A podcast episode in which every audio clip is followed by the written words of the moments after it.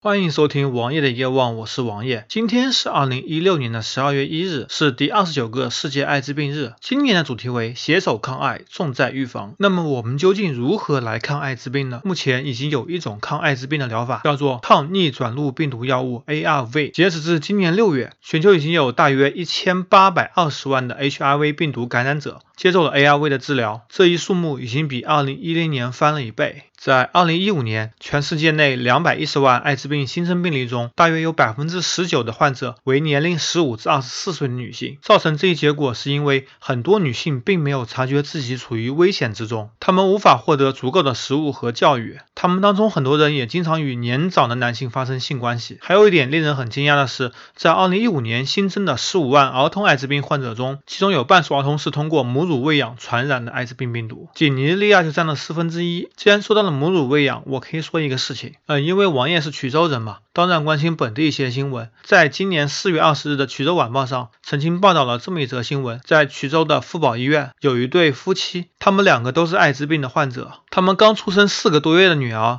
经检查没有携带 HIV 病毒，在出生四十二天以及三个月后连续两次检测，他们的女儿的检测结果均为阴性。现在已经有很大方法来控制艾滋病毒的母婴传播。我专门查了资料，之前。艾滋病病毒有百分之三十到四十可以通过母婴来传播，而在二零一四年下降到了百分之六点一。现在如果通过药物治疗控制，可以控制到百分之四左右。所以，哪怕父母都是艾滋病病毒携带者，子女也有极大的可能性在出生时不必感染艾滋病病毒。同时，在子女的生长过程中，也需要进行人工喂养，而不能接受母乳。还有点是必须要知道的。